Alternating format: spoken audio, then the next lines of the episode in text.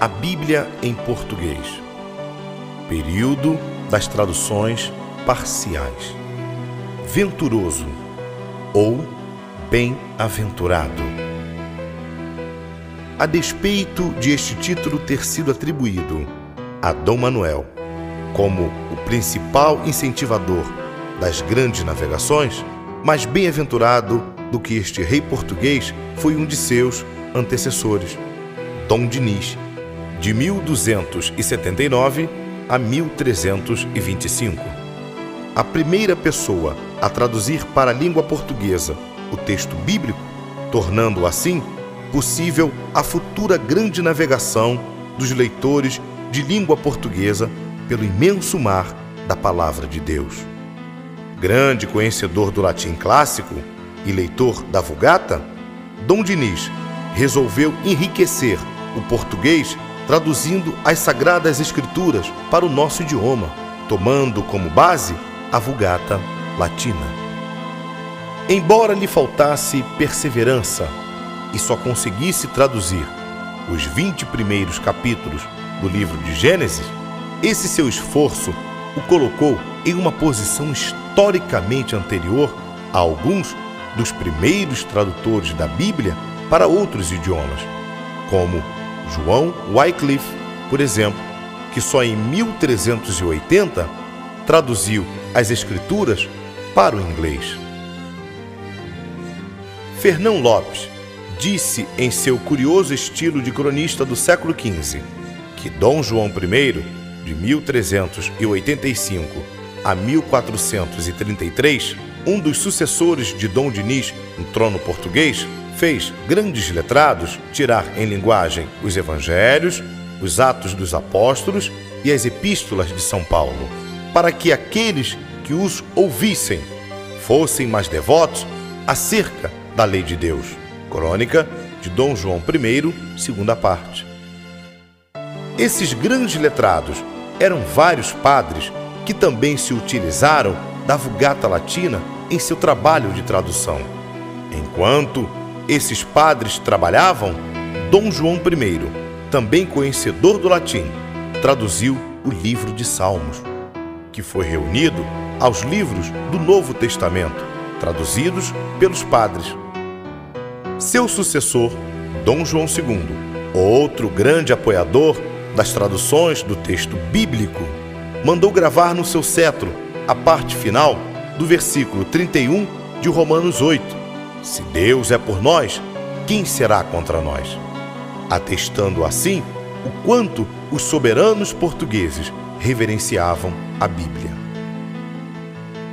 Como nessa época a impressão ainda não havia sido inventada, os livros eram produzidos em forma manuscrita, fazendo-se uso de folhas de pergaminho. Isso tornava sua circulação extremamente reduzida, por ser um trabalho lento e caro.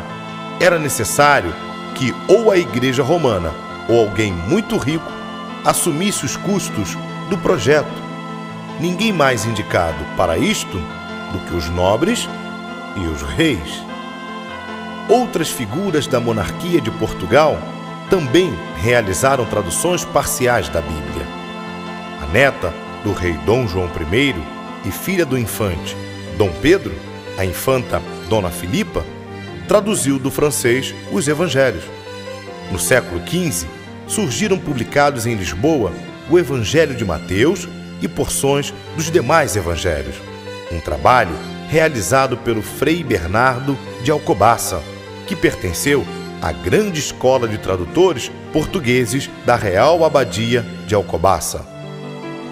A primeira harmonia dos evangelhos em língua portuguesa, preparada em 1495 pelo cronista Valentim Fernandes e intitulada De Vita Christi, teve os seus custos de publicação pagos pela rainha Dona Leonora, esposa de Dom João II. Cinco anos após o descobrimento do Brasil, Dona Leonora mandou também imprimir o livro de Atos dos Apóstolos e as Epístolas Universais de Tiago, Pedro, João e Judas, que haviam sido traduzidos do latim vários anos antes por Frei Bernardo de Brinega.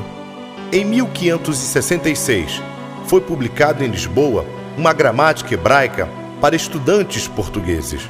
Ela trazia em português, como texto básico, o livro de Obadias.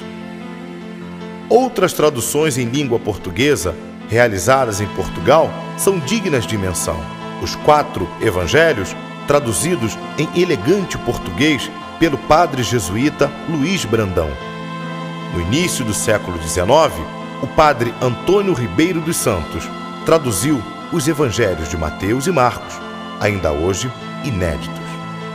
É fundamental salientar que todas essas obras sofreram, ao longo dos séculos, implacável perseguição da Igreja Romana. E de muitas delas só escaparam um ou dois exemplares, hoje raríssimos. A Igreja Romana também amaldiçoou a todos os que conservassem consigo essas traduções da Bíblia em idioma vulgar, conforme as denominavam.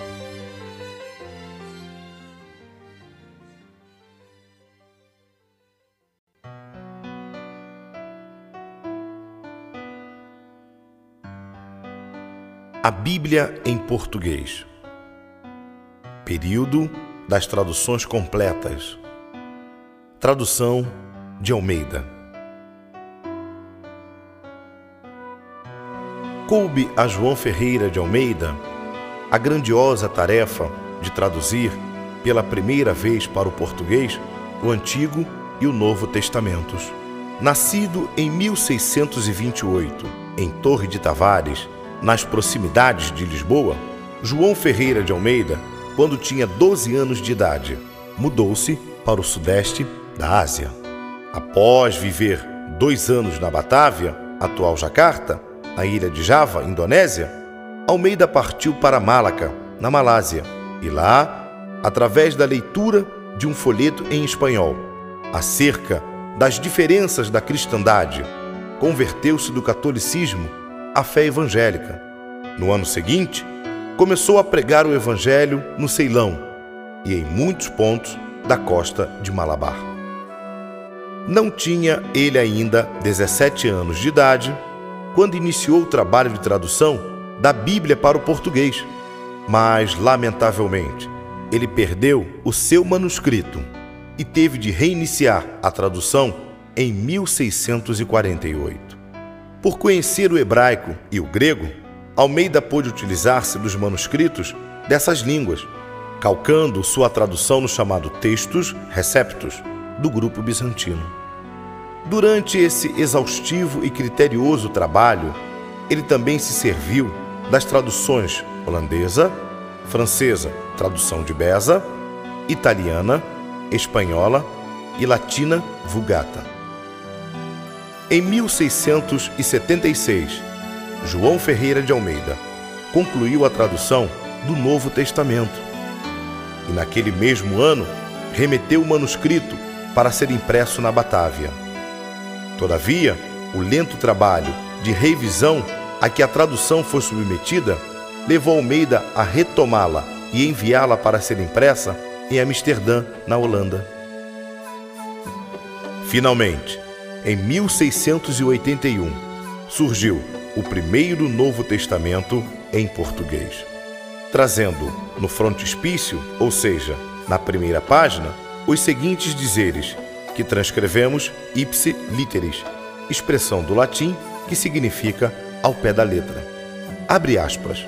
O Novo Testamento, isto é, todos os sacro sanctus livros e escritos evangélicos e apostólicos do novo concerto de nosso fiel Salvador e Redentor Jesus Cristo, agora traduzido em português por João Ferreira de Almeida, ministro, pregador do Sancto Evangelho, com todas as licenças necessárias, em Amsterdã, por viúva de J.V. Someren, ano 1681. Fecha aspas. Milhares de erros foram detectados nesse Novo Testamento de Almeida. Muitos deles produzidos pela comissão de eruditos que tentou harmonizar o texto português com a tradução holandesa de 1637.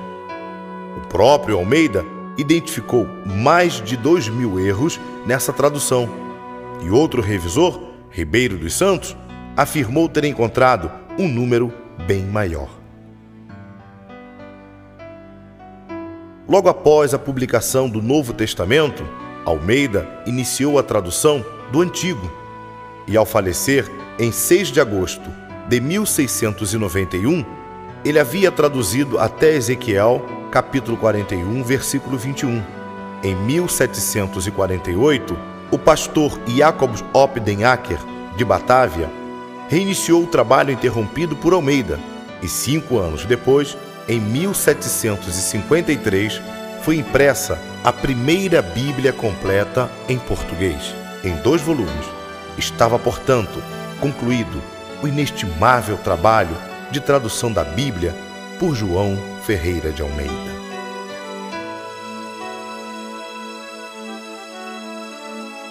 Apesar dos erros iniciais, ao longo dos anos, eruditos evangélicos têm depurado a obra de Almeida, tornando-a a preferida dos leitores de fala portuguesa.